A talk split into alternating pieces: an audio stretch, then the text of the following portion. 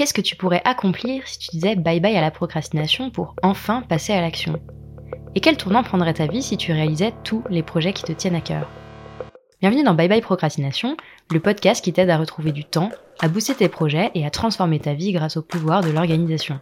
Je suis Claire, coach en organisation et en gestion du temps. Dans ce podcast, je parle de motivation, de productivité, d'efficacité, de priorité, et je partage les meilleures astuces et méthodes d'organisation. Alors si tu cherches comment t'organiser pour enfin avancer et réussir à concrétiser tout ce que tu entreprends, tu es au bon endroit. C'est une phrase que je répète souvent, le temps ne se trouve pas, il se prend. Et j'en suis persuadée. La destination finale de n'importe quelle intention, objectif ou tâche n'est pas une to-do griffonnée sur un post-it. Pour que tes intentions prennent vie, pour atteindre tes objectifs, rien de tel que de prendre le temps dans ton agenda pour avancer. Prendre le temps, c'est tout simplement prévoir en avance comment tu vas utiliser ton temps sur la semaine. Je te parle pas de planifier ta semaine à la minute près et de devenir l'esclave de ton agenda. Ce que je te propose de faire, c'est plutôt de décider de tes priorités en avance, puis de réserver du temps dans ton planning pour avancer sur ce qui est le plus important pour toi. Que tu aies besoin de faire avancer tes projets pro, de développer ton business, que tu aies envie de passer plus de temps à faire du sport, écrire, dessiner ou jouer du piano, il n'y a pas de secret.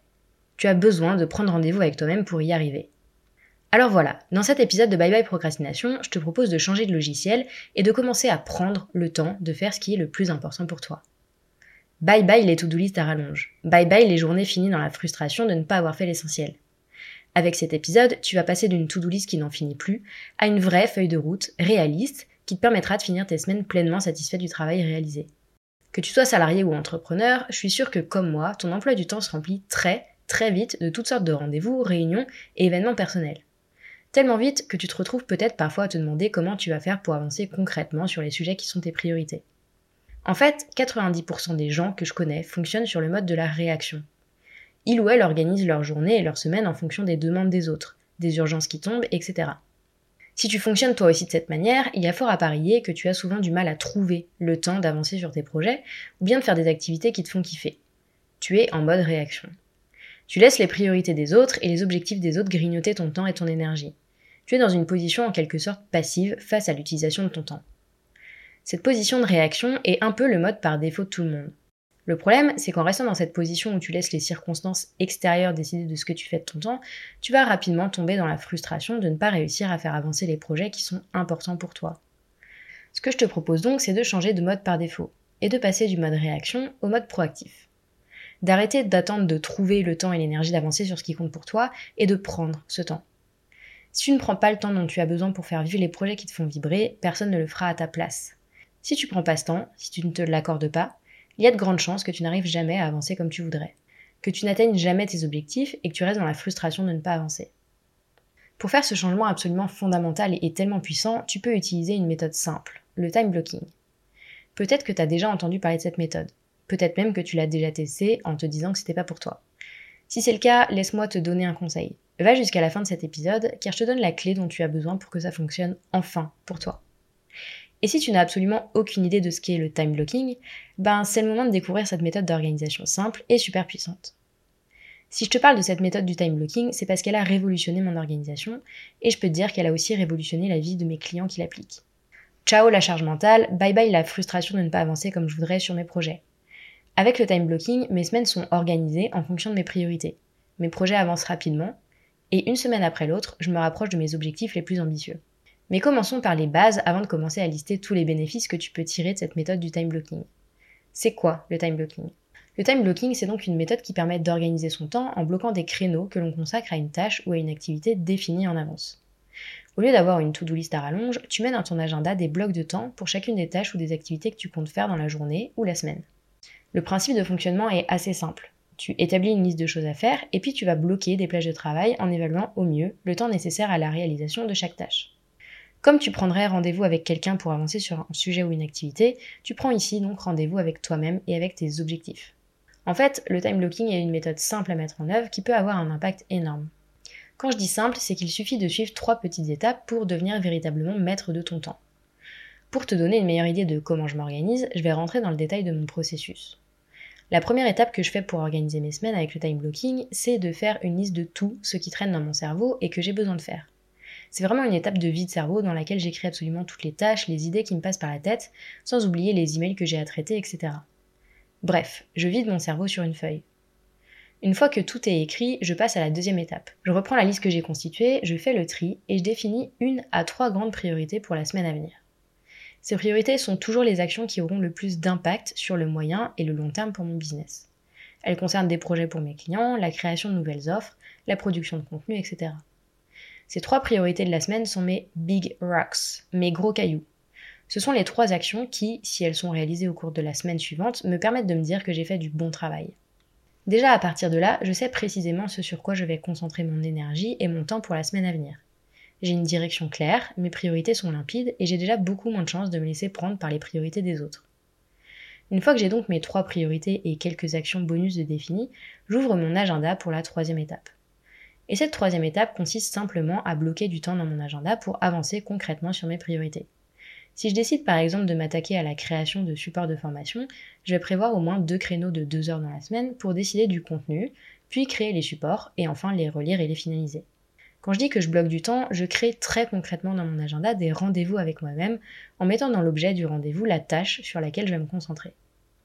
Une fois que je suis passée par ces trois petites étapes, j'ai donc un planning de la semaine qui vient. Ce qui veut dire que je sais exactement comment je vais utiliser mon temps, quel projet je vais faire avancer. Au lieu d'avoir une liste de tâches dans laquelle je vais piocher au hasard, j'ai planifié ma semaine en fonction de mes priorités. Et ça change tout. Déjà, je commence la semaine sereine, parce que je sais où je vais, je sais que j'ai prévu le temps dont j'ai besoin pour avancer sur l'essentiel. Si je m'arrêtais à la liste de tâches, je passerais mon temps à me demander qu'est-ce que je dois faire après ça, et à stresser de ne pas avoir le temps de tout faire. Avec le time blocking, je sais toujours quelle est la prochaine action sur laquelle j'ai besoin de me concentrer et j'ai une vision beaucoup plus réaliste de ce que je peux faire dans la semaine. En fait, je finis mes semaines en ayant fait l'essentiel. Et c'est très très satisfaisant de finir la semaine en me disant que mes projets ont avancé et que ce qui devait être fait a été fait.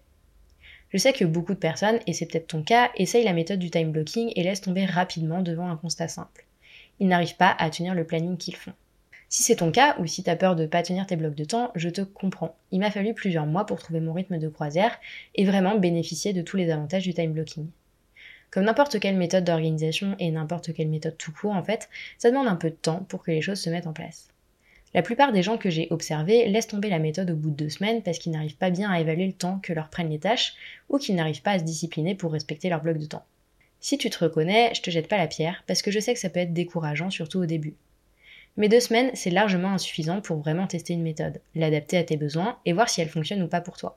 Pour tirer le meilleur du time blocking, il y a quelques pièges à éviter. Et comme l'objectif de cet épisode, c'est bien sûr de te donner, au-delà des étapes théoriques de la méthode, quelques clés pratiques, voici quelques conseils pour vraiment décupler ta productivité avec le time blocking. Le premier piège à éviter, c'est de planifier entièrement ta semaine, c'est-à-dire d'avoir des blocs de temps collés les uns aux autres sans aucune marge de manœuvre. Cette approche de la méthode, selon moi, ne peut pas marcher. Déjà parce que tu risques, en tout cas au début, de sous-estimer le temps que te prennent certaines tâches. Et que si tu prends du retard sur une tâche, par effet domino, tu prends du retard sur toute ta semaine. Ensuite, parce que je suis sûre que tu l'as remarqué, il y a toujours des petits cailloux qui se mettent dans les rouages de notre organisation. Ça peut être des imprévus, des urgences à gérer, un manque d'énergie qui nous fait traîner les pieds. Bref, les choses se passent rarement exactement comme on les avait planifiées. Et là encore, si ta semaine est blindée, tu n'auras aucune marge de manœuvre pour absorber ces petits imprévus du quotidien. Une des clés pour que la méthode du time blocking fonctionne est donc de se laisser de la marge, de laisser de l'espace entre les blocs de temps. Cette marge est essentielle pour te laisser le temps de te retourner en cas d'imprévu et essentielle pour te permettre de faire des pauses également. Tu n'es pas un robot, tu es un être humain et il est humainement impossible de travailler de manière efficace pendant 8 heures d'affilée. Ce qui m'amène à mon deuxième point. Ne planifie pas des créneaux de plus de 1h30 ou 2h. Selon la science, c'est le temps maximum pendant lequel tu peux te concentrer sur une tâche en restant efficace. Passer ce délai, tu vas simplement t'épuiser sans vraiment avancer. Dans la mesure du possible, fais donc des blocs de 1h30 à 2h maximum et n'hésite pas à alterner les activités pour maintenir ton cerveau en éveil. La troisième erreur à éviter quand tu utilises le time blocking, c'est de faire des blocs sans objectif clair. Par exemple, si je fais un bloc consacré à un projet Y, le plus probable est que lorsque je vais arriver sur ce bloc de temps, je reste bloqué en me demandant ce que j'ai besoin de faire précisément. Si tu as tendance à ne pas savoir par où commencer quand tu es devant une tâche, n'hésite pas, au moment où tu crées tes blocs de temps, à détailler les différentes étapes de la tâche sur laquelle tu vas te concentrer. Par exemple, si j'ai décidé de consacrer 1h30 à créer des supports de formation, je peux détailler les différentes étapes pour que la tâche me semble moins monumentale. Je vais alors directement dans mon bloc de temps mettre les différentes sous-tâches que je vais avoir besoin de faire, comme faire le plan détaillé de mes slides, faire des recherches pour approfondir tel ou tel point, puis mettre en page les slides, etc. En détaillant ce que j'ai précisément besoin de faire au moment où je planifie ma semaine avec mes blocs de temps, je sais précisément comment je vais m'y prendre pour avancer. Et tout de suite, ça devient plus facile de s'y mettre. Dernière erreur à éviter, viser la perfection dès le début. Le time blocking est une méthode simple à mettre en place, mais ça ne veut pas dire que c'est une méthode facile. Oui, tu vas mal estimer le temps et te prendre les pieds dans le tapis. Oui, tu vas te retrouver face à des blocs de temps que tu n'auras pas du tout envie de faire. Oui, tu vas avoir du mal à suivre le planning établi pour ta semaine. C'est normal. C'est normal parce qu'encore une fois, tu n'es pas une machine. Tu peux pas prévoir à la minute près le temps que va te prendre une tâche, surtout si elle est complètement nouvelle et inédite. Tu peux pas kiffer tout ce que tu as à faire, il y aura toujours des tâches que tu auras envie de procrastiner. Mais ça ne veut pas dire que la méthode ne fonctionne pas pour toi. Pour que cette méthode fonctionne, tu as besoin d'une clé essentielle celle de te pardonner toutes les fois où tu ne vas pas réussir à faire exactement ce que tu avais prévu dans ton emploi du temps. C'est seulement en te pardonnant ces imperfections que tu pourras véritablement t'approprier la méthode du time blocking et décupler ta productivité en planifiant tes semaines en avance. Si à la première difficulté, ou à la deuxième, et même à la troisième, tu te dis je suis nul, j'y arrive pas, c'est pas pour moi, alors c'est à ce moment-là que t'échoues. Utiliser le time blocking ne va pas instantanément révolutionner ton organisation et ta productivité. La clé pour que ça fonctionne, c'est simplement d'accepter cette imperfection, d'accepter de ne pas toujours y arriver, d'accepter d'adapter ton planning, de faire bouger tes blocs de temps en fonction de ton énergie du moment, sans transiger sur tes priorités. Ce n'est qu'en acceptant d'être flexible et indulgent avec toi-même que tu pourras véritablement accéder à ce que le time blocking a à t'offrir. Moins de charge mentale et plus de résultats. Maintenant à ton tour. Pour avancer et atteindre tes objectifs, la connaissance et le savoir ne suffisent pas. Tu as besoin de les appliquer concrètement. Alors pour tirer le meilleur de cet épisode de Bye Bye Procrastination, je te propose d'adopter le time blocking avec ces trois petites étapes. D'abord, fais la liste de tout ce qui occupe ton esprit en écrivant tout sur un papier. Identifie tes trois plus grandes priorités dans ta liste, c'est-à-dire les actions qui auront le plus d'impact pour toi.